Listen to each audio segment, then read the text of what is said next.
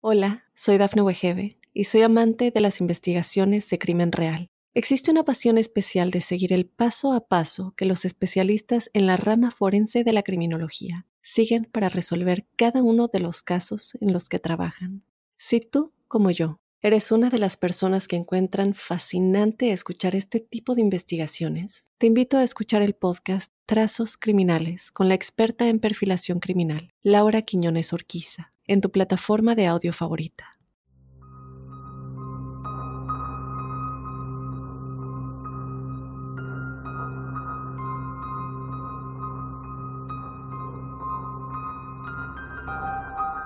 Hoy un episodio especial, un episodio diferente, un episodio con experiencias paranormales de gente que está en el medio y en la investigación de todo esto sobrenatural, paranormal, de miedo oculto. Ellos son los productores y conductores del podcast Observador Paranormal, quienes me están acompañando en esta ocasión. ¿Y por qué me están acompañando?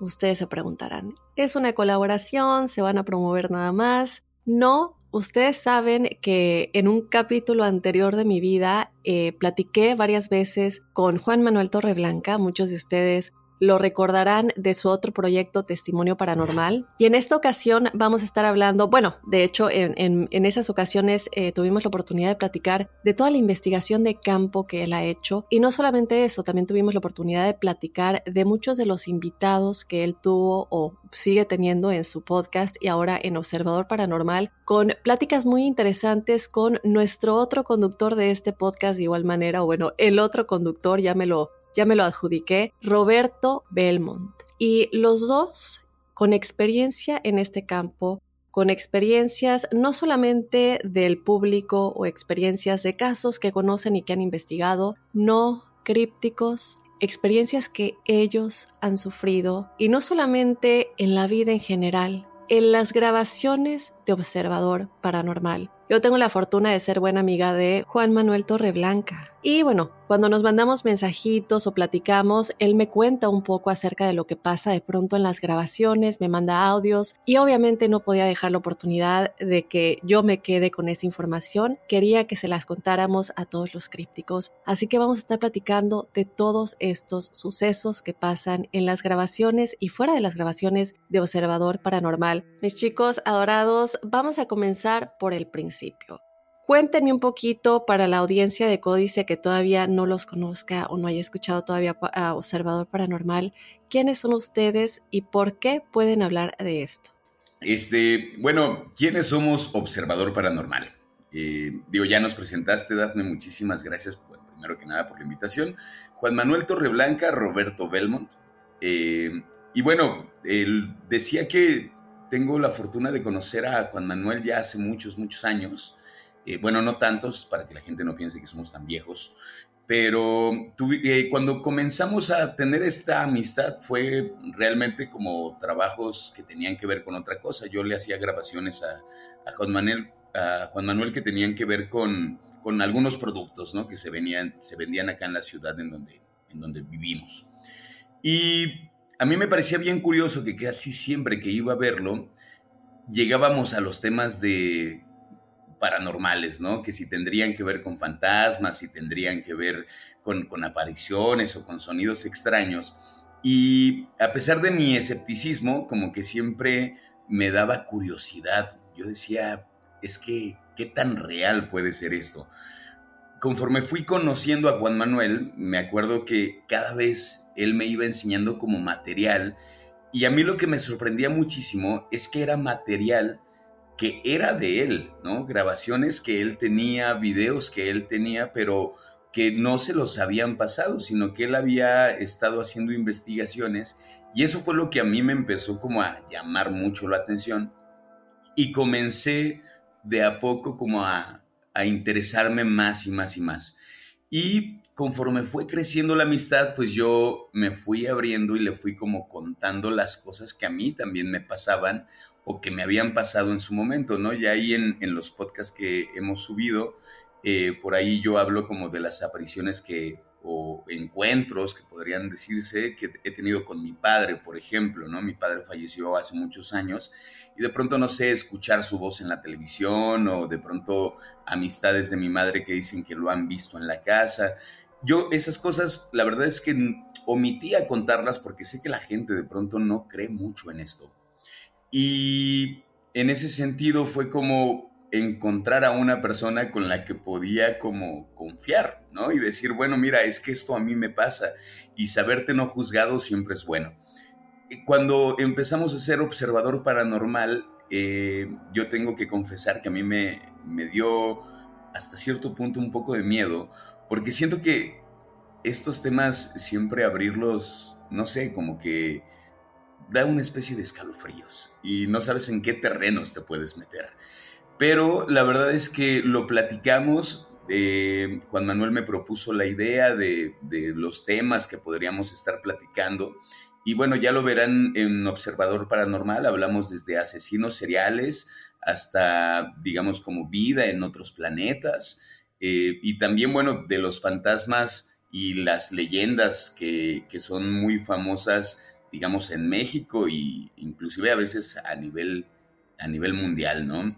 Eh, la verdad es que yo me siento muy, muy, este, muy protegido y sobre todo eh, con la confianza completa de que el experto en el tema, pues es Juan Manuel. Digo, tú ya lo conoces, Dafne, y de verdad que es un tipo que tiene cientos de experiencias y aparte tiene una investigación muy, muy profunda. Eso como a grandes rasgos somos eh, observador paranormal.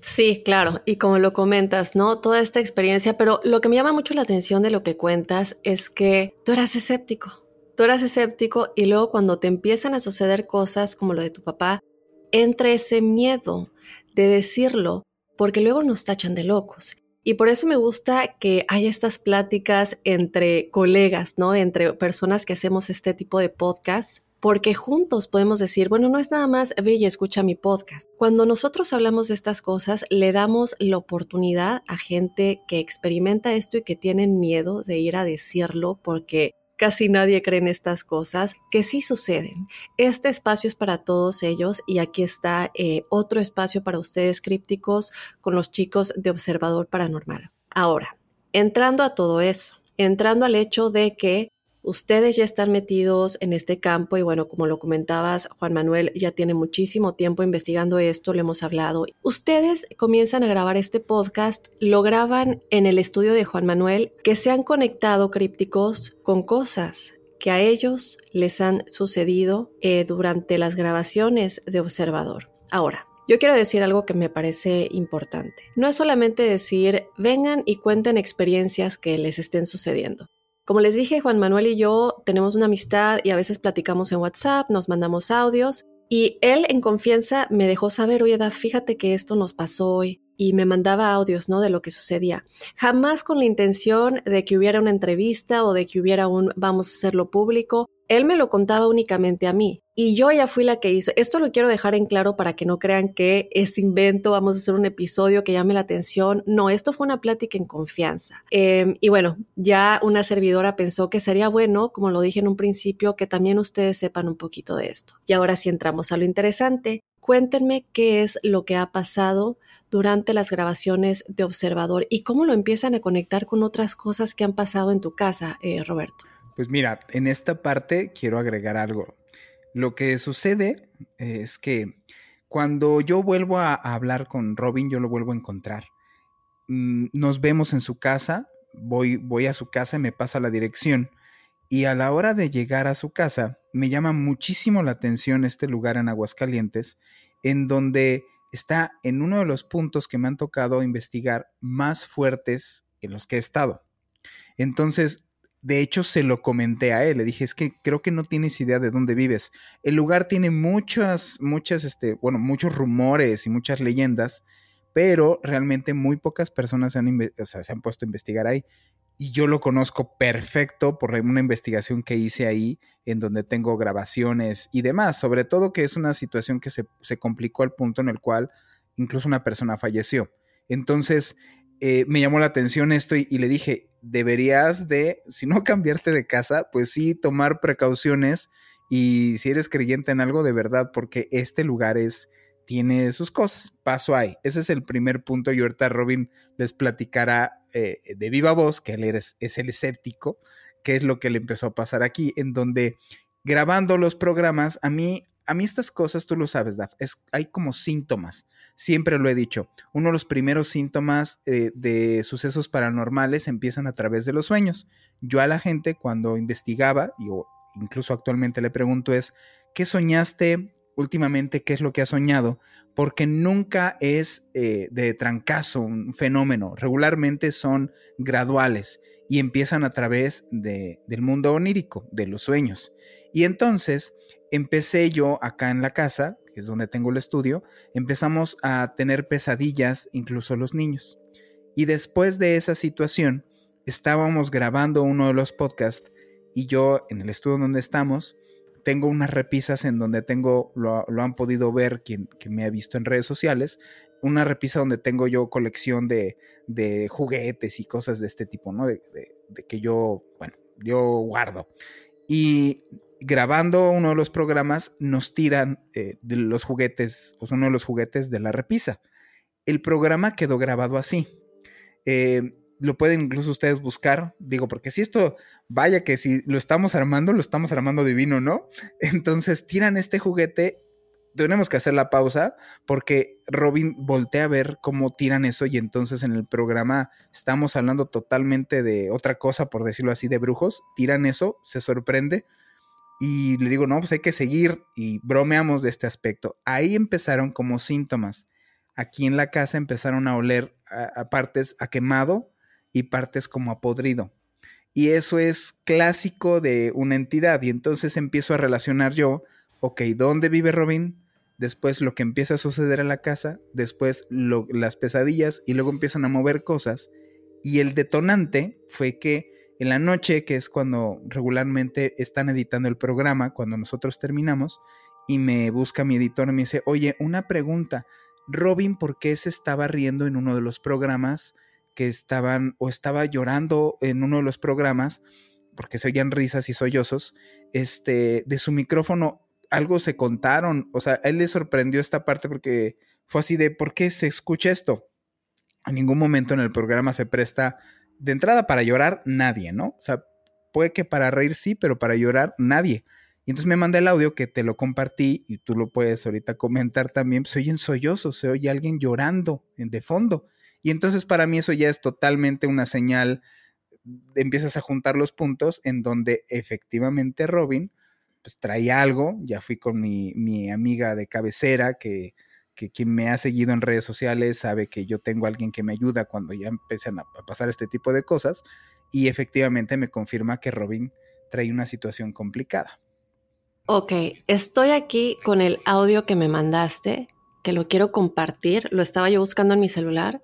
Eh, y me parece que es este Crípticos, para que vean que todo en vivo, porque es bueno, no en vivo, pero aquí lo tengo en mi celular. Eh, me mandaste uno el, a las 2.40 de la tarde, Déjame ver, creo que es este.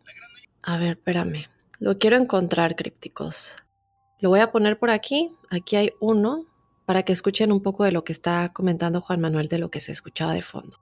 Cabe aclarar que ellos dos están solos y esto se escucha clarito. Al menos para mí ha sido base angular. O sea, Va de nuevo. Al menos para mí ha sido base angular. O sea, se escucha como, como si alguien estuviera como llorando, pero, pero como en silencio, ¿no? Ahora va del el micrófono de Robin, que es el que estaba grabando en ese momento, bueno, el, que, el micrófono que está... Al menos para mí ha sido base angular. O sea. Entonces, ahí está, de los dos lados, eh, algo muy impresionante, algo que sucede durante la grabación de Observador Paranormal Crípticos. Y no solamente eso, hay más cosas. Eh, platicábamos de las cosas que se caen y esto me trae un recuerdo eh, y que es, bien importante, ¿no? A veces cuando grabamos estas cosas, eh, siempre hablamos de las protecciones que debemos de tener. En el 2019, a finales del 2018, estaba yo grabando el podcast que yo hacía anteriormente. Todo esto fue antes de la pandemia. Y en ese tiempo eh, teníamos el estudio en esta cadena en la que yo trabajaba anteriormente, para los que me siguen ya saben a todo lo que me refiero. Y eh, en ese tiempo se grababa en un estudio con cámaras para hacer eh, videos que pudieran estar en las redes sociales. Estábamos la persona que conducía conmigo, que se llama Horacio Tiveros, nuestra invitada, que era una angelóloga, y yo. Únicamente los tres y la cámara en el estudio. La persona que manejaba los controles estaba del otro lado, cruzando el vidrio. Había una lámpara junto a mí que está pegada a la pared en la parte de arriba como para iluminación. Casi que me cae encima de la nada. Y eh, la angelóloga dijo, no, hay algo aquí que no quiere que hablemos de esto. Hay algo aquí que no quiere que demos el mensaje. Y yo eh, siempre he estado muy segura de mi protección, siempre he estado muy segura que a pesar de que se investiguen y se hablen de estos temas, no creo mucho que, que el mal le gane al bien. Pero esa vez me quedé, y a lo mejor era contra la información en general, la información que estábamos dando, pero que yo estuviera tan cerca y que me hubiera podido caer en la cabeza o realmente hacerme un daño, porque son esas lámparas grandes que están en un estudio de televisión. Sí, me, impactó mucho. Entonces, eh, es un poquito ¿no? relacionado con lo que ustedes comentan.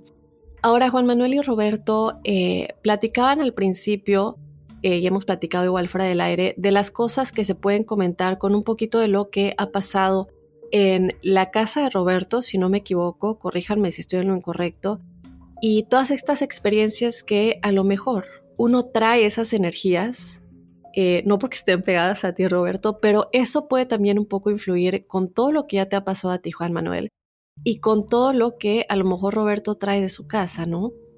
Sí, bueno, mira, la, verdad es que para mí, en, yo la verdad es que, bueno, esa casa a mí me gusta un montón. Es una casa vieja, es una casa grande y aparte es muy céntrica.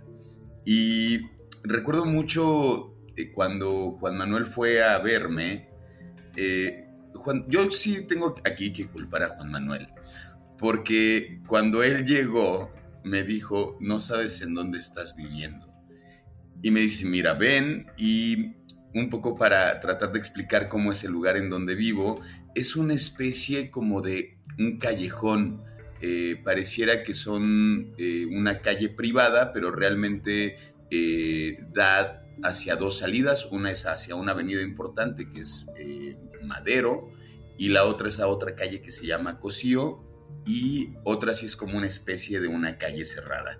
En esa calle cerrada, al fondo, hay una casa que no está habitada, que es la casa en donde Juan Manuel hizo la investigación, que yo no tenía ni idea, o sea, seguramente cuando Juan Manuel me contó de aquella investigación, no, en ese momento mi cabeza no hizo relación. Y cuando yo llegué a esa casa, pues jamás pensé, ¿no? De hecho, eh, después, eh, hace un par de años quizá, eh, que nos volvimos a encontrar Juan Manuel y yo, fue para grabarle unos, una especie de, comerciales para una marca y, y le dije, ya, si, estuvieras viviendo por donde vivías antes, estaríamos muy cerca, porque él vivía realmente como a unas dos cuadras de aquel lugar. Y, a, mí me daba como mucho coraje eso, como de ya no vives en la misma casa, para mí sería mucho más fácil estar grabando ahora contigo. Y me dice, es que yo me fui de esa casa hace muchos años, pero ahora donde vives tú, de verdad que es terrible. Y es una casa que sí ha estado deshabitada durante mucho tiempo y solamente hay una parte que se utiliza como estacionamiento, lo, utilizan como una pensión. A mí la verdad es que nunca me pasó por la mente, pero cuando Juan Manuel va a verme y empezamos a grabar, algo que platicábamos, me dice Juan Manuel, es que bueno, seguramente ahí hizo clic, ¿no? El hecho de que nos hubiéramos un poco acercado, a la casa, porque inclusive nos acercamos un poco, yo le dije, no, yo no me voy a acercar tanto, a, pesar de que soy escéptico, me da mucho miedo, ¿no? O sea, ya, no soy tan escéptico, la verdad, digo que soy escéptico como para tratar de evitar tantos pensamientos en mi cabeza. Y, por ejemplo, no sé, cuando estábamos grabando eh, ese podcast, ese episodio, yo me acuerdo que eh, se cae esta figura eh, y Juan Manuel siempre me ha dicho, trata de pensar en otra cosa, no vincules, porque si te da miedo y si te quedas ahí clavado, y para mí fue bien difícil poder regresar como al mood al que teníamos, porque yo lo explicaba, de hecho me parece, no sé si queda en la grabación, yo explico que es un, en, el estudio no hay forma de que entre aire. Mm, y me impresionó también el hecho de que solamente hubiera sido una figura la que se cayó, que no, digamos, no fue como un viento que entró y que hubiera tirado varias cosas, fue solamente una. Y para mí fue como, bueno, eh, voy a tratar de pensar en otra cosa, sigamos, sigamos, sigamos.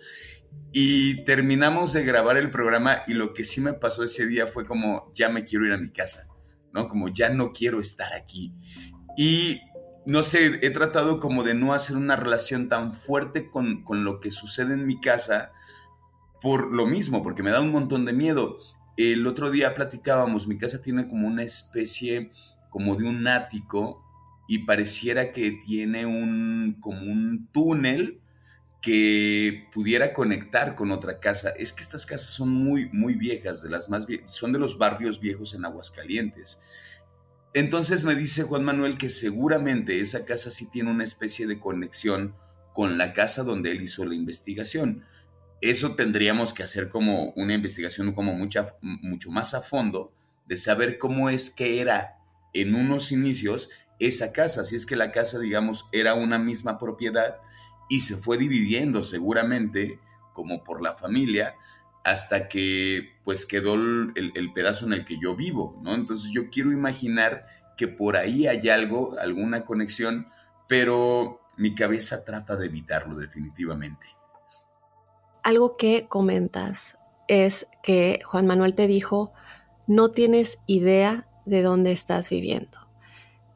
Juan Manuel, ¿por qué dijiste esto? ¿Qué sentiste o qué viste o cómo supiste? Porque Roberto bien lo dice, era escéptico en ese momento o todavía trata de serlo un poco y por lo que entiendo él todavía no había experimentado algo tan fuerte que le hiciera pensar que a lo mejor hay eh, seres de muy bajo astral ahí. ¿Qué es lo que tú, qué te hace eh, tener esta seguridad de que hay peligro ahí, de que él no tiene idea de dónde está viviendo? Este lugar yo lo investigué en el 2004. O sea, casi tiene 20 años que yo fui a este, este sitio a investigar. Llegó a mí porque em, una persona se enteró de que yo estaba, de que yo estaba inmerso en estos temas. O sea, había una amiga en común y le dijo que yo estaba, o sea, que yo me iba a investigar, o sea, que yo iba a lugares. Estamos hablando del 2004, no había ni siquiera este asunto de los exploradores y gente que se metía en lugares, era totalmente nuevo. Y entonces esta, esta persona me, me busca y me dice que hay una propiedad en donde es de un tío suyo y que el tío ya estaba desesperado porque el lugar estaba, estaba cargado con cosas y, y según el tío había este, vamos, eh, dinero, que era que generalmente aquí en, bueno, o sea, en la ciudad de Aguascalientes, como es una ciudad de paso toda la vida, entonces está este rumor del camino, o el, se, se le dice el camino de la plata, ¿no? Y entonces conozco a este señor, yo estaba en ese entonces sí muy ávido de experiencias de campo, voy al lugar, eran las 12 del día, en plenas 12 del día nos mueven un candelabro, y yo al señor le pido quedarme. Yo la verdad, en esas alturas yo era híjole, ahora lo pienso y era, ya, ya no era valentía, ya, ya era una cosa que ya tentaba contra mí, pues. Y entonces entrevisté al señor, fue una investigación que duró más de dos años, las investigaciones en serio no se hacen en dos días. Y a lo largo de todos esos dos años que investigué, eh, bueno, investigué todo este sitio, sí, efectivamente, como dice Robin, eh, era una propiedad mucho más grande que se fue dividiendo. No están las, eh, las divisiones en todo, porque me metí archivo histórico, no están todas las divisiones justificadas, eh, o sea, en, la arquitectura del lugar, pero el lugar, todo el lugar, incluyendo la casa donde vive Robin, era solo de una familia. Eh, esta familia que se fue dividiendo, se quedan con ese, esa propiedad y este señor que afirmaba que se aparecía todo ahí, lo único que sí realmente encontré en el lugar de todo el sitio había un cuarto que estaba completamente cerrado. Este sitio que estaba cerrado de toda la casa, que estaba abandonada, nadie podía vivir ahí. Todos, eh, era una casa muy grande, pero al día de hoy sigue abandonada, porque quien se mete ahí eh, lo, espantan. Es esto, este asunto como de maldición que existe en los lugares. Yo, yo me dormí ahí, yo me quedé a dormir en ese sitio. Sí está muy cargado. Te puedo platicar mil y una anécdotas. Los, por ejemplo, los, nosotros llevamos brújulas para medir campos electromagnéticos y parecían reguiletes, todos los, todas las brújulas. Y ese lugar, o sea, lo más terrorífico que sucedió ahí es que el cuarto este que estoy mencionando, que tengo una psicofonía, de, es donde hila el, el caso, y descubro que realmente era lo que sucedía. Este cuarto estaba cerrado y una voz de una mujer se queda grabada en las psicofonías que dice sáquenlos de aquí. Era lo más fuerte porque hasta ese punto nada más se veían sombras, se veían, este, movían cosas, tiraban cosas, eh, eh, movían, ah, detectabas campos electromagnéticos, pero no había como un contacto con ninguna entidad. Hasta ese punto que contesta esa voz de, de esta mujer. El señor Lázaro, que así se llamaba, ya falleció hace, hace varios años, y en ese momento yo eh, llevo lo que, lo que había grabado y todo, ¿no? O sea, le llevo como el seguimiento de la investigación y cuando le muestro de todo y le muestro la voz, toda la familia se suelta a llorar. Todos empiezan y comienzan a llorar. Yo no entendía qué pasaba ahí. Y yo a lo que iba era decirle, mire, esto es lo que encontré, todo me indica que es ese cuarto, que usted lo tiene cerrado y yo iba para pedirle permiso de entrar a ese cuarto. Todos se sueltan a llorar y entonces me cuenta la verdadera historia de ese lugar en donde la voz que yo escucho es la voz de su hermana muerta. La hermana de este señor se dedicaba a hacer brujería. Y entonces, cuando se dan cuenta cómo eh, hacía, tenía comportamientos raros en, vida esta persona, acudían a ella y ella no decía a qué iba tanta gente con ella. Y entonces, eh, fallece muy joven, entran a sacar sus cosas y encuentran fotos en macetas, calendarios marcados con sangre, fetiches, en fin, muchísimas cosas se encuentran en este lugar. Ellos, como cualquier familia, les, les da miedo agarran todo esto y lo tiran y comienzan a esto, esto que se le dice de, y comienzan a espantar. O sea, todo lo que había movido a la hermana empieza a todos a espantar. De hecho, el Señor me busca porque diciéndome, ya estoy, ah, llegó un punto en el cual me decía, la gente de la pensión que menciona Robin me ha dicho que muchas gracias por haber contratado a un velador, porque llega la gente y lo saluda. Este, buenas noches y lo saludan, ¿no? Y dice, tú te vas a quedar, no hay ningún velador. Y efectivamente, al día de hoy, no hay ningún velador. O sea, quien saluda es de las cosas que ves que andan rondando por este lugar. ¿Por qué es de los casos más fuertes? ¿En qué acabó esto? Esta persona que falleció y que tenía calendarios marcados también tenía como afiches de la propia familia y tenía el calendario lo tenía marcado con fechas importantes de nacimiento de todos los miembros y también ella pronosticaba el día de su muerte. La hija del señor Lázaro era muy joven en ese entonces, tendría treinta y tantos años, treinta y cinco años, y este proceso que les digo que la investigación duró bastante tiempo, pues resulta que la hija estaba muy preocupada porque estaban como estos calendarios y eh, después de esto yo pedí que me abrieran el cuarto, me quedé a dormir en el cuarto, tengo psicofonías de eso, que, que sí fue muy fuerte, soy encantos, en fin. Y a los meses, marcado el día que, estaba, se muere la hija del señor Lázaro. Y entonces fallece y me dicen, fue tu culpa. Y dije, no, ¿por qué? Haz que abriste el cuarto o porque ese, ese cuarto llevaba 40 años cerrado.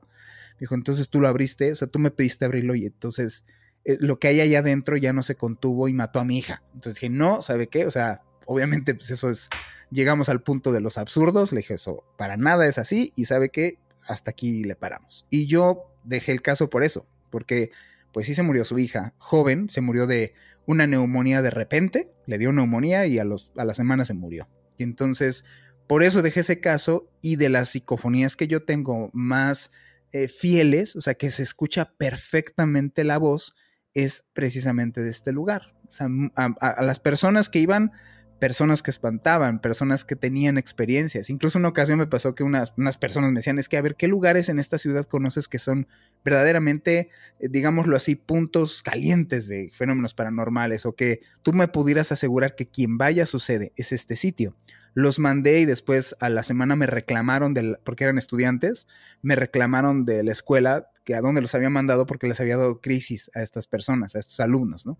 O sea, este lugar sí es muy fuerte, entonces, imagínate eh, Robin vive a, casas de este lugar, pertenece al mismo sitio, él vive con otra persona que sí le ha dicho, su roomie, que sí siente como cosas, y luego pues este Robin es actor, mueve cosas, mueve sus emociones y luego en el programa hablamos de esto, es obvio que iban a empezar a suceder situaciones complicadas en las grabaciones. Oye, pero a ver, espérame, para estar segura que entendimos bien, tú todavía, él todavía no vivía ahí cuando tú hiciste esta investigación. Es correcto. Y cuando él se muda, él no sabe nada de esto y fue básicamente una casualidad. Exactamente, por eso cuando lo vuelvo a encontrar y él me pasa su dirección, yo no ubiqué, pasa su dirección y yo me fui con, ya sabes, ¿no? Con estas aplicaciones y voy llegando y ya es una cerrada muy especial y, hace muchos años no iba yo ahí. Y entonces fue lo, fue lo primero, por eso fue lo primero que le dije después de volvernos a ver, fue decir de, no sabes dónde estás viviendo. O sea, este lugar es, es garantía de fenómenos paranormales. Sí, y, yo creo que algo importante aquí igual es eh, corregir un poquito lo que dije. Dije casualidad. Las casualidades no existen.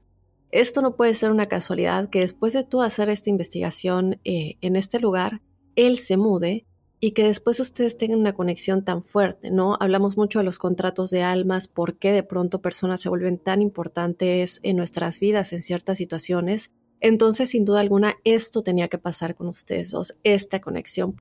Ahora, yo quiero que me platiques rápidamente, aclarar. Tú me hablas de los calendarios. Estos calendarios, bueno, ella que eh, predijo la muerte, también eh, me hablas de que ellos se asustaban cuando veían los calendarios. ¿Es esto porque también predecían la muerte de las demás personas? Es correcto, o sea, venían marcadas desde parientes cercanos a más o menos unos pocos lejanos y ya había, digámoslo así, como, como de lotería, le había atinado a bastantes que habían fallecido. Había otros que no, pero en un porcentaje, haz de cuenta como el 70% de las personas que ella había marcado que se iban a morir ahí eh, ese día, se murieron en esa fecha. Hola, soy Dafne Wegebe y soy amante de las investigaciones de crimen real. Existe una pasión especial de seguir el paso a paso que los especialistas en la rama forense de la criminología siguen para resolver cada uno de los casos en los que trabajan.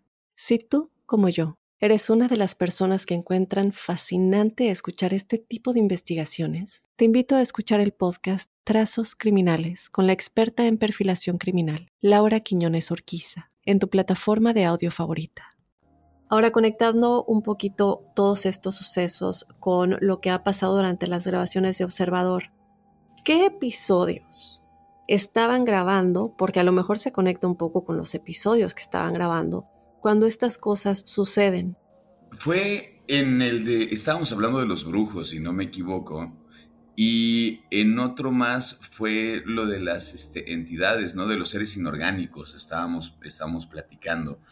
Eh, con respecto a los brujos, a mí, me, a mí me pareció como de verdad muy extraño porque estábamos como en un tema, digamos, como nada delicado, o sea, inclusive estábamos eh, haciendo el podcast de una forma como muy ligera, que es una de las cosas que para mí ha sido primordial, ¿no? Con, junto con Juan Manuel, eh, que yo se lo he platicado. Yo de pronto en el podcast me aviento el, chiste, eh, algo, algún comentario ahí un poco como para sacarme. Este, justo lo hago en, este entendimiento para no, sí, como para, para, no, para no clavarme con la situación, no sé, como intento de verdad de la forma más genuina eh, salirme un poco del tema porque cuando siento que me estoy como sumergiendo, me empieza a dar mucho miedo.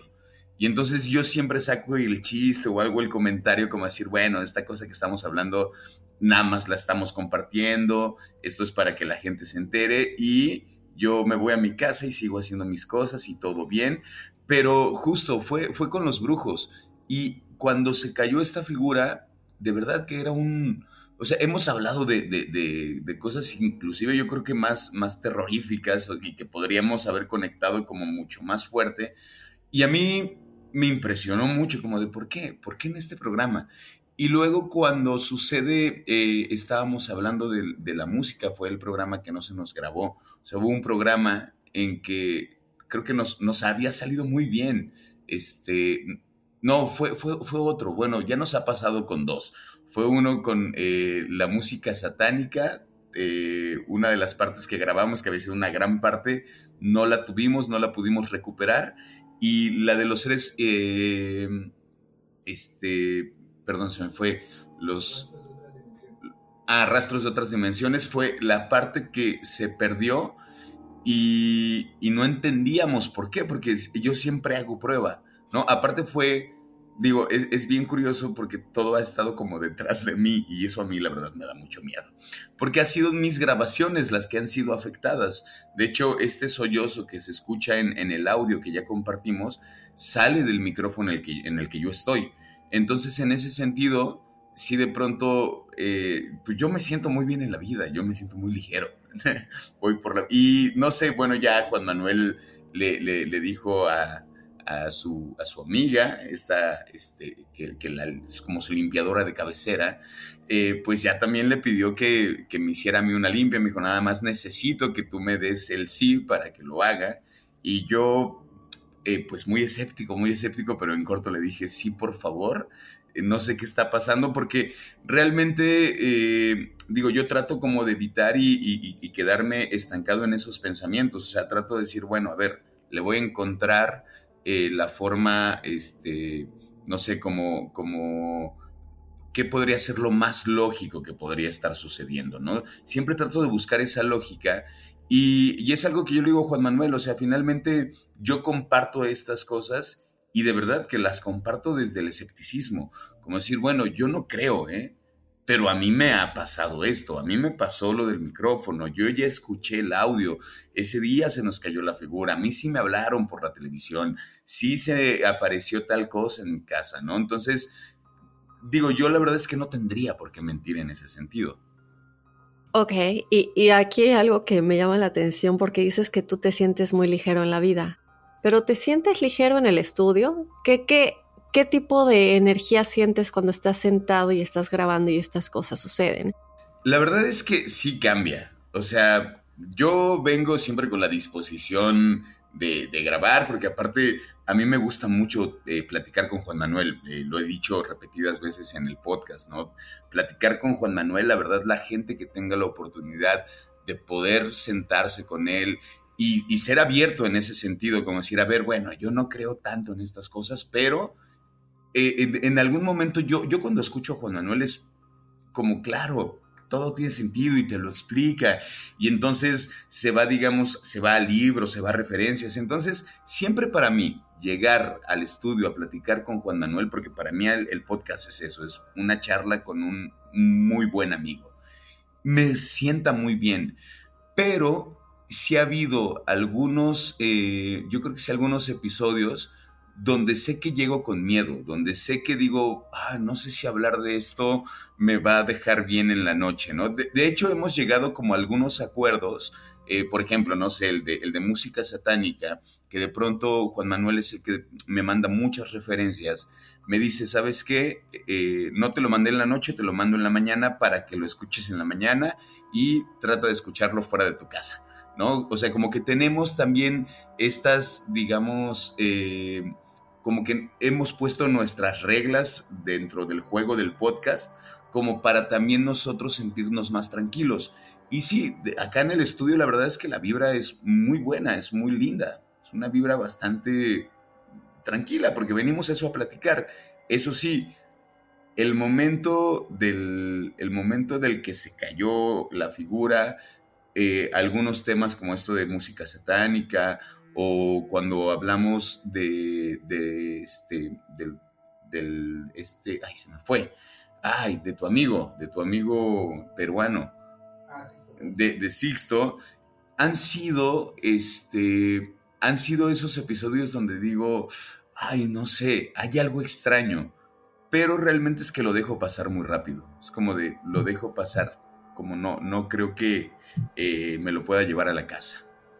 Sí, y yo creo que eso es algo muy importante y lo que siempre le digo a los crípticos es el hecho de que a pesar de que tengamos esas experiencias o creamos en esto o escuchemos eh, experiencias de gente que creemos que desde luego esto es verídico, eh, que son fuentes muy confiables, es también desde dónde estás vibrando, desde dónde está tu energía, ¿no? Pero también me llama mucho la atención porque en algún momento yo le platiqué a mi audiencia en, algún programa que grabé hace mucho tiempo. Eh, estaba yo entrevistando a Teresa Porqueras, que es una gran autora e investigadora de exorcismos. Ella ha presenciado exorcismos, eh, ha estado platicando de todo esto con gente que también con sacerdotes, está muy metida en las investigaciones del satanismo. Y en ese episodio en específico estábamos hablando del satanismo, si no me equivoco también lo mezclamos con un poquito con otras cosas, de los demonios y todo eso.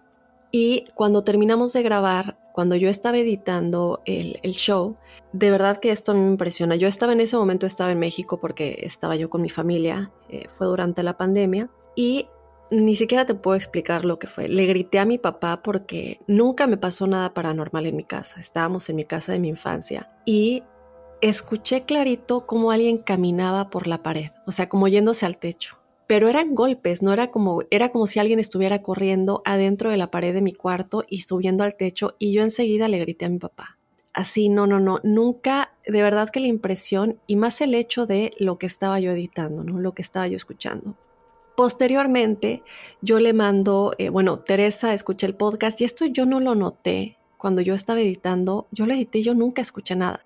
Pero cuando ella comparte conmigo un pedazo en específico y ella lo publicó en su Instagram, déjame ver si lo encuentro, es un pedacito del show, eh, y me manda, oye Daf, ¿escuchaste esto cuando estabas editando? Yo le digo, no, ¿qué Y me manda el pedacito y yo me quedé, ¿cómo es posible? Yo no lo capté cuando yo estaba editando. Eh, no lo podía creer, me dio pavor porque fue exactamente el episodio que hizo que, bueno, yo no sé si el episodio hizo que yo escuchara eso, pero fue cuando yo escuché eso. Entonces, bueno, aquí está un poquito conectado con, con las cosas que pasan, ¿no? Cuando hablamos de estos temas. En lo que encuentro el audio, yo quiero que me platiques un poquito, Juan Manuel. Tú haces muchas investigaciones de campo. Nos platicaste o nos has platicado en el pasado que tú decidiste dejar las investigaciones de campo por cosas muy serias que te han afectado a nivel personal. Eh, no son cosas que se quedan ahí, son cosas que a veces se quedan contigo, se te pegan esos seres o esas energías. Cuéntanos un poco qué es lo que te pasó y no solamente eso, lo dejaste por completo. Y hace poco me platicaste que vas a regresar a la investigación de campo. Entonces aquí vamos a entrar un poquito a ese por qué te saliste y qué te hace regresar. Pues mira, ¿por qué me salí? Porque, digo, ahora, haciendo retrospectiva de las cosas que yo hacía, realmente hay muy pocas personas serias en cuanto a la investigación paranormal. Para llegar a personas realmente serias tendríamos que irnos un poquito hacia atrás. Actualmente esto se ha desvirtuado mucho por lo mismo que, que, que estos temas no son tomados con tanta seriedad por la comunidad científica, y entonces tiene uno que regresarse a gente como Cinesio Darnell, en donde esos, esos, esos investigadores de verdad se metían a campo y se metían a campo de una manera o trataban de llevar un método científico. Cuando yo me voy a campo era más bien la curiosidad personal que me, que me jalaba en cuanto a lo que me había sucedido desde niño, lo que yo percibía, y lo que sucedía en mi casa y que había sido partícipe incluso mis amigos más cercanos. Por eso con quien empezaba o con quien yo me iba a investigar estos lugares eran mis amigos con todo lo que nos había tocado vivir juntos. Las dudas eran compartidas. Entonces, eh, la curiosidad lamentablemente llegó a un punto en el cual ya, ya por el confrontar mis miedos, ya hacía yo muchas barbaridades. O sea, yo te lo he comentado, era, ah, dicen que si te vas a un panteón a las 12 de la noche a jugar Ouija, se te aparece el diablo, ¿no? Ah, bueno, pues yo agarraba mi Ouija, me iba a las 12 de la noche a un panteón a jugar toda la madrugada a ver qué es lo que sucedía, ¿no? Porque es lo que la gente contaba. Entonces, lo hice de una manera muy responsable, muchas investigaciones, realmente porque no hay no hay tantas investigaciones serias para uno cotejar qué es lo que puede llegar o no a suceder. Y por eso hice esas, e, esas, pues, híjole, ahorita ya lo veo en retrospectiva, en retrospectiva y digo, ¿qué me estaba pasando por la cabeza? ¿Qué es lo que me sucedió? pues no sé, en una de tantas investigaciones resulta que había objetos que no puedo decir abiertamente qué tipo de objetos había que me llevé a mi casa de una de estas investigaciones y eh, en la casa empezaron, empezaron a pasarme cosas. O sea, ¿qué sucedían? Era la madrugada y de repente lo que me levantaba era un sonido constante, un tac, tac, tac, o sea, un sonido precisamente del apagador de la luz, en donde sonaba muy fuerte, me levantaba, iba y era el apagador de la luz que se estaba moviendo solo y yo veía cómo prendían, apagaban la luz, literalmente y los perros que yo tenía en ese entonces le ladraban a la casa, o sea, te asomabas, empezaban a ladrar y a aullar, y te asomabas por la ventana y le estaban aullando y ladrando a la casa. Y así fue en creciendo. Todo, yo lo que digo eh, eh, que me empezó a suceder es que como que todo empieza a salirte mal, eh, empieza, empezó a terminar en ese entonces mi relación de pareja, tenía problemas en el trabajo, en mi familia, mis planes, todo se empezó a derrumbar, mi trabajo, se empezó a terminar el trabajo. Vamos, y no era como así, ah, ok, era pandemia y es lógico, ¿no? No, o sea, era una situación en la cual todo el mundo le empezaba a ir bien y a mí me empezaba a ir mal, ¿no? Y llegó un momento en el cual ya estas cosas ya me seguían, ya iba yo en el carro y los veía atrás de mí, ya, la, ya personas me decían, oye, es que, eh, ¿quién traes tú en tu casa?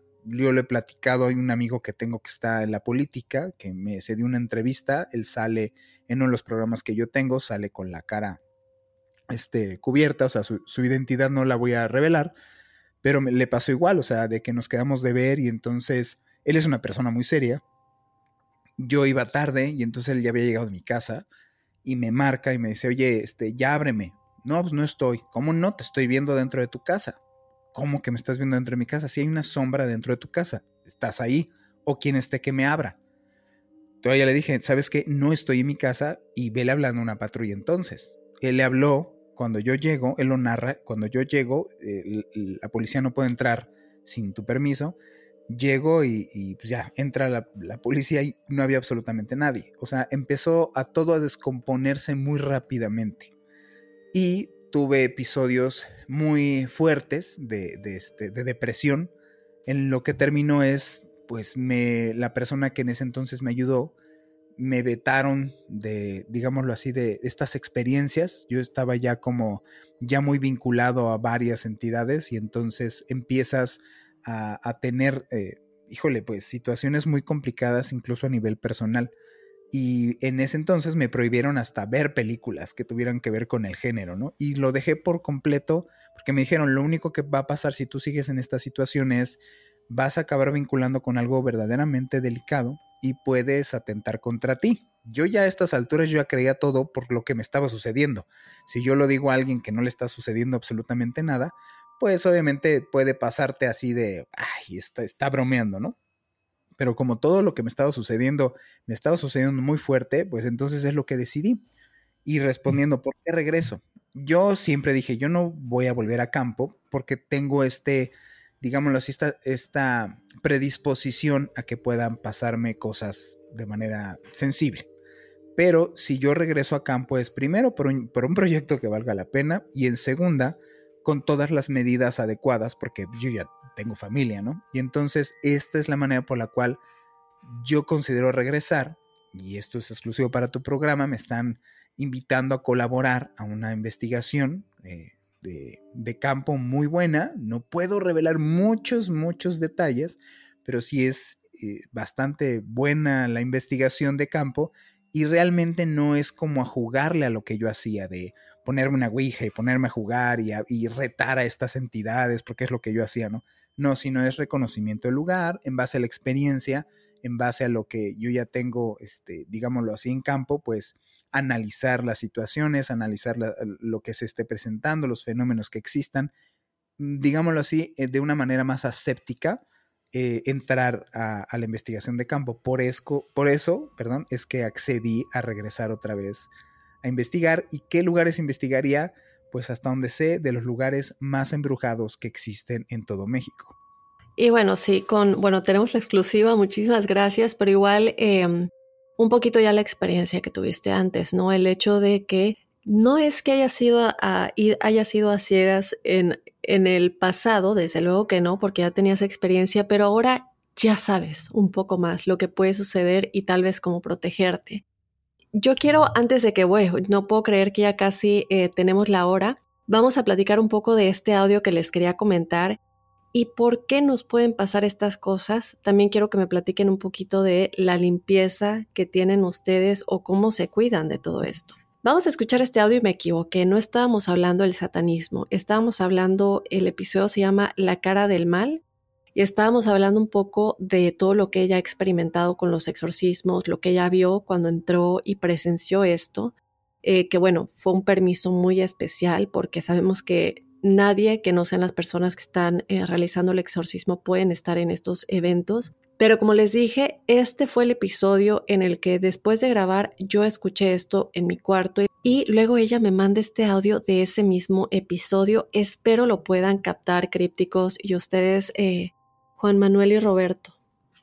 Ah, bueno, lo que ella pone en, en, el video es, en este fragmento de la entrevista parece haber una psicofonía que parece decir, yo también. Cuando presencias una historia como la que yo presencié, eh, la mente eh, te juega malas pasadas. Yo pienso que yo llevaba muchos meses hablando de exorcismos, Ahí se escucha al principio, pero luego se escucha como otra cosa. Cuando presencias, cuando presencias una historia como la que yo presencié, eh, la mente eh, te juega malas pasadas. Yo pienso que yo llevaba muchos meses hablando de exorcismos, hablando... Así que bueno, ahí está lo que pasó y eso, como lo dije, yo no lo escuché en la edición, pero sí me pasó esto con ese mismo programa mientras yo estaba eh, haciendo la postproducción y ella luego me manda este audio. Entonces es algo muy raro que yo no lo haya escuchado mientras editaba, pero sí me haya pasado eso, eso de que yo escuchaba que caminaban en la pared de mi cuarto, que caminaban, corrían porque eran golpes pero no eran golpes en la pared, se escuchaba que alguien como subía corriendo al techo. Y cabe aclarar que la casa de al lado estaba desocupada, porque digo, recuerdo a las personas que vivían ahí, y es una casa que se renta y no había nadie rentando en esa casa en ese momento, estaba vacía. Y yo debo aclarar que a mí no me pasan mucho estas cosas, a pesar de que me encantan estos temas, hablo de ello, leo de ello, pero es de las pocas veces, incluido lo que me pasó de que se me cayó la lámpara encima cuando estábamos con la angelóloga. Entonces, bueno, cuéntenme un poco acerca de si tienen algún tipo de protección en el estudio tal cual por todas estas cosas que comienzan a pasar y también en tu casa, Roberto, si tú has implementado algún tipo de protección, además de, bueno, tratar de liberarte de esos pensamientos, como dices, después de estar hablando de estos temas, eh, y si hay algo más que se nos haya pasado en cuanto a cosas que han pasado en el estudio, tú también, Juan Manuel, me has platicado que independientemente observador, a ti te han pasado cosas cuando tú estás solo ahí trabajando y haciendo tus distintas postproducciones. Entonces, ¿qué les parece si comenzamos a cerrar el podcast con todo esto? Va, me parece buenísimo. Bueno, primero tengo que comentar lo de tu audio. Yo no sé cómo no pudiste haber escuchado eso en la edición. Es, es impresionante. ¿Cuál sería la teoría que me pueden dar? Porque yo no encuentro explicación. No sé, a, a mí me parece que el audio sale después. O sea, para mí es algo que se cuela después de, o sea, después de que tú lo edites para ser escuchado. O sea, no sé si eso se pueda, Juan Manuel. Hola, soy Dafne Wegebe y soy amante de las investigaciones de crimen real. Existe una pasión especial de seguir el paso a paso que los especialistas en la rama forense de la criminología siguen para resolver cada uno de los casos en los que trabajan. Si tú, como yo, ¿Eres una de las personas que encuentran fascinante escuchar este tipo de investigaciones? Te invito a escuchar el podcast Trazos Criminales con la experta en perfilación criminal, Laura Quiñones Orquiza, en tu plataforma de audio favorita.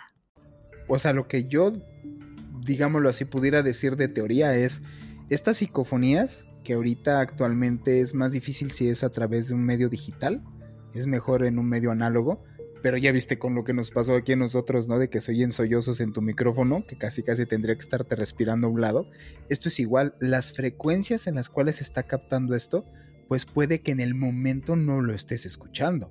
porque a la hora que grabamos, por ejemplo, tú y yo, no estás muy atento al tema, estamos hablando, y esas frecuencias no se captan realmente como tu voz. O sea, esas frecuencias, o sea, veamos un poquito lo que es el sonido, lo que hemos hablado en, en, nuestros programas, ¿no? O sea, el sonido en sí realmente no existe, como decía Jacobo Greenberg. El sonido no es una cosa que tocas. El sonido son vibraciones que nosotros a través de un medio, en este caso el aire, estás escuchando a través de tus oídos, pero lo que escuchas es tu cerebro. Tu cerebro es el que decodifica. Ahí es donde existe el sonido. Y entonces el micrófono lo único que está haciendo como tu oído es captando frecuencias. Y entonces en el caso de Daphne yo veo de que lo que pudiera hacer es que estas frecuencias fueron captadas en ese momento sin que ella las escuchara, por decirlo así, nomás que el medio digital quedó como impronta. Puede suceder que, que esto pase. Tú, yo ninguna psicofonía que he grabado en campo, en vivo y es nada. Es más, me ha pasado que oyes en vivo algo y no queda captado en micrófonos. Y luego al revés, tú estás hablando en psicofonía, bueno, hablas, haces una psicofonía y no se escucha absolutamente nada y clarito, así como se escucha esta voz terrorífica en este audio, se oye clarito, o sea, no se oye más o menos, y se oye como si Daphne tuviera, o donde está esta entidad, está ahí rondando, o sea, se oye cerca, no se oye por ahí a lo... No, se oye como si estuvieran parado ahí un lado del micrófono o de, donde esté, digo, no quiero espantar a nadie, pero se oye muy cerquita y es que es esto, estas entidades que no podemos ver igual los ojos, tenemos, nosotros tenemos una amplitud de espectro de onda que más allá no vemos y pueden en este momento que estamos haciendo este programa, tanto Dafne como nosotros, puede haber una presencia aquí y no saber realmente que está aquí. O sea, eso es lo que es, a mí me parece bien delicado y que sí puede suceder. Bueno, pensemos que no hay nadie eh, en, nuestra grabación. Pensemos que va a ser una grabación muy, muy tranquila, donde no vamos a tener ninguna psicofonía, por favor. Eh, bueno, sí, digo, ahí la explicación del, experto. Eh, digo, creo que sí, finalmente ese, ese audio, pero a mí lo que me impresiona es eso, como mientras estás editando el programa, que no lo haya escuchado, eso es lo que a mí me, me, brinca un montón, que hasta después, porque es una voz bien clara. Y no sé cómo respondiendo a tu, a tu respuesta, eh, respondiendo a tu respuesta, hoy, hoy lo que estoy diciendo, respondiendo a tu pregunta, Dafne, eh, fíjate que, eh, pues con respecto a qué tipo de, de, protección nosotros usamos, yo tengo que decir que yo he sido, pues, no es que me valga por completo, pero no, no lo he hecho del todo, pero sé, sé perfectamente que Juan me cuida mucho. O sea, yo me siento muy protegido por Juan. Entonces seguramente Juan, digo, Juan ya me mandó ahí a hacer eh, esta especie de, limpia con, su amiga, eh, lo cual estoy como muy, muy, muy agradecido.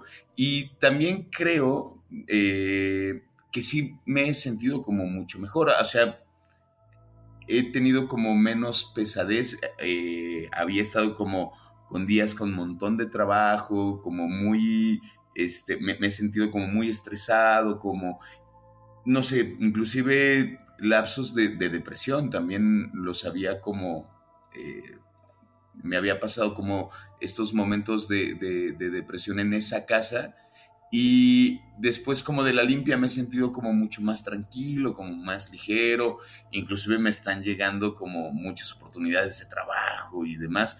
Digo, no quiero, no quiero achacar todo a eso, ¿no? O sea, no quiero decir, ay, sí, bueno, es por la limpia, pero lo, dejo en el, ahí como, como una especie de el, beneficio de la duda, ¿no? Que para mí siempre es una cosa que, que voy por la vida con ese pensamiento que el beneficio de la duda nos hace creer todo lo que pueda pasar, como es abrir un poco la mente. Hay que dudar, siempre hay que dudar porque la duda nos hace crecer. Y yo en mi casa, digo, no tengo ningún tipo de protección. Creo que lo voy a hacer después de este programa. Definitivamente voy a tener que hacer algo de protección en mi casa. Eh, pero no sé, no sé, Juan, de si, qué tenemos acá en el, en el estudio.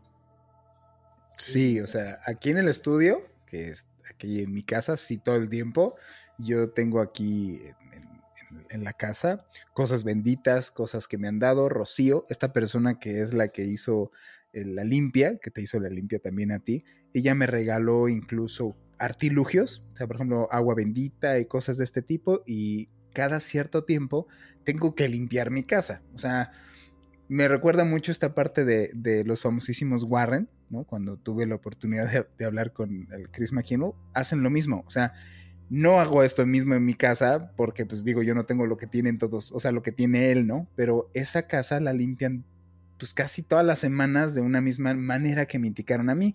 Las esquinas, este, con esta agua, en fin, eso es lo que se hace aquí en, la casa. Entonces, toda la casa se está limpiando constantemente. Es por eso que a mí me alertó que yo sabía que venía de ti.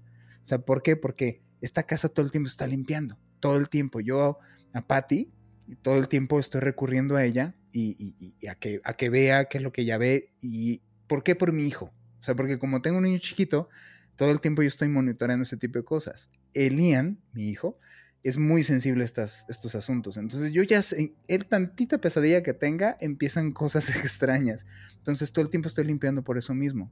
Por eso sabía perfectamente que esto venía de tu lado. O sea, que eso venía de tu casa, que tú no tienes protección. Aquí, de verdad, no es porque no suceda nada, ya no sucedió, pero es muy raro que sea de que sea de mi lado, pues, que sea de que porque sea en el lugar, sino más bien de que venía de otro, de otro lado. Y es normal, o sea, yo sé dónde vives y es bien delicado en dónde vives. Sí. Wow, qué impresionante. Ahí entra un poco el como las energías, ¿no? A pesar de que mucha gente piensa, no, es la casa la que está embrujada, o es el lugar, o es el objeto. Esas energías eh, pueden moverse, ¿no? Y pueden pegarse a otra cosa, o en este caso persona, pero Roberto, me da mucho gusto que tengas eh, esta ligereza. Eh, yo creo que la protección más grande siempre somos nosotros mismos y nuestra vibración y el confiar que, bueno, así como hay seres malos, están nuestros ángeles siempre cuidándonos y desde luego nuestro yo superior. Entonces, eh, chicos, qué gusto platicar con ustedes. Estén muy pendientes de lo que sigue en Observador Paranormal. Esta plática tan agradable que acabamos de tener entre ellos dos, de sus experiencias, de temas en específico. Eh, imagínense una conversación tan agradable, ustedes pueden unirse eh, como si estuvieran con ellos en el estudio, escucharlos todos los martes y jueves. Así que bueno, con esto chicos, platíquenle ya a todos los crípticos exactamente en dónde los pueden escuchar, cómo están en las redes sociales y pues un poquito de los, ya nos platicaron un poco de los temas que platican, pero lo que viene, los temas que vienen en el futuro, la semana que viene, eh, y pues unas últimas conclusiones, desde luego, para la audiencia que siempre nos pregunta, ¿cómo me puedo proteger? Recibí este mensaje en el sueño eh, y diferentes cosas que tenemos en el episodio de testimoniales crípticos. Pues muchas gracias. Primero por la invitación, como siempre es un gusto platicar contigo no nada más creo que es en este caso es que estemos platicando solamente Robin y yo, obviamente platicar contigo siempre es verdaderamente un gusto. Gracias por invitarnos, Daphne. Nos encuentran en bueno, las plataformas de, podcast, en Spotify, en Applecast. Tenemos unos programas muy buenos que vienen, tienen bueno, tienen que escucharlos. Hay unos, la semana que entra tenemos uno muy bueno de las sectas que controlan el mundo. Y entonces lo que estamos haciendo en nuestras redes sociales es alimentarla de información complementaria que tiene que ver con este tipo de sectas, que tiene que ver con la información de retractores de este tipo de sectas. Y ahí es donde estamos eh, colocando toda la información, además de que pueden tener contacto con nosotros, cualquier duda, cualquier tema que quieran escuchar pues este, ahí es donde nos pueden llegar bueno, pueden llegar a, comunicarse con nosotros. Tenemos programas muy interesantes que vienen, vienen desde los símbolos del ocultismo, vienen las compuertas del ensueño, viene el caso, por ejemplo, también hablamos, y tú lo has dicho, hablamos de, asesinos seriales, viene el caso del terrible Doctor Muerte, que es uno de los asesinos más, híjole, terroríficos, porque fue quien ha cometido más asesinatos de manera silenciosa en Inglaterra, ¿no? Este, y entonces, bueno, quien le encante estos temas como a nosotros, pues estamos ahí todos los martes y los jueves para que nos puedan escuchar. Y bueno, como conclusión, aparte de agradecerte, pues yo lo que siempre digo es, duden, duden de estos temas, duden de, lo que hemos platicado, no se queden con lo primero, porque eso es lo, eso es lo más recomendable, tratar de tener un asunto crítico en nuestra, en nuestra manera en la cual nosotros pensamos. En el momento en que uno pierde perspectiva y que te vuelves totalmente creyente o que te vuelves totalmente escéptico, en ese punto es donde empiezas a perderte en mucha información, pierdes un punto de vista más crítico. Entonces, todo lo que han escuchado, yo diría, dúdenlo, dúdenlo todo el tiempo e investiguen por su cuenta y se darán, se darán, se darán cuenta, valga la redundancia, de que estos temas son más complejos de lo que uno puede llegar a imaginarse, ¿no? Y este, y pues muchísimas gracias por habernos invitado. La verdad es que siempre es un placer estar contigo en tu programa. No, no, gracias a ustedes chicos. Ya quiero escuchar los episodios que vienen. Así que crípticos, muy pendientes. También, bueno, para los que me siguen en mi Instagram, por ahí voy a estar poniendo en mi historia, los voy a estar etiquetando para que los sigan en sus redes sociales. También voy a poner el link para que le den clic y vayan a escuchar el podcast, los episodios que han publicado y los que publicarán. Así que muy, muy pendientes, martes y jueves, Observador Paranormal. Y bueno chicos, de nueva cuenta, muchísimas gracias por haber estado con nosotros, Juan Manuel Torreblanca y Roberto Robin Belmont de Observador Paranormal. Muchísimas gracias, Dafne. Muchas gracias y qué gusto conocerte, qué gusto platicar acá contigo. Y pues nada, los esperamos ahí en Observador Paranormal. Muy bien, también para que no se me olvide, voy a estar poniendo eh, por ahí en la descripción del episodio. Váyanse como siempre a las notas del episodio de este episodio y ahí van a ver más eh, de la información de este show. Y bueno, sin más crípticos, yo de nueva cuenta les agradezco muchísimo que me acompañen en otra emisión llena de códices, lleno de cosas que nos hacen sentir todo lo que es críptico de este mundo, todo lo que nos hace preguntarnos qué es realmente lo que sucedió. Yo soy Dafne Wegebe y desde luego te espero este jueves con el episodio de testimoniales crípticos. Te recuerdo que si quieres ser parte de este episodio, lo único que tienes que hacer es mandarnos tu historia paranormal o sobrenatural a códicecríptico.gmail.com y si lo quieres contar de tu propia voz, también nos puedes mandar un audio a esta misma dirección de correo electrónico. Y así yo te espero este jueves, como lo dije en este episodio de Testimoniales Crípticos, y el próximo lunes con otro Códice Críptico.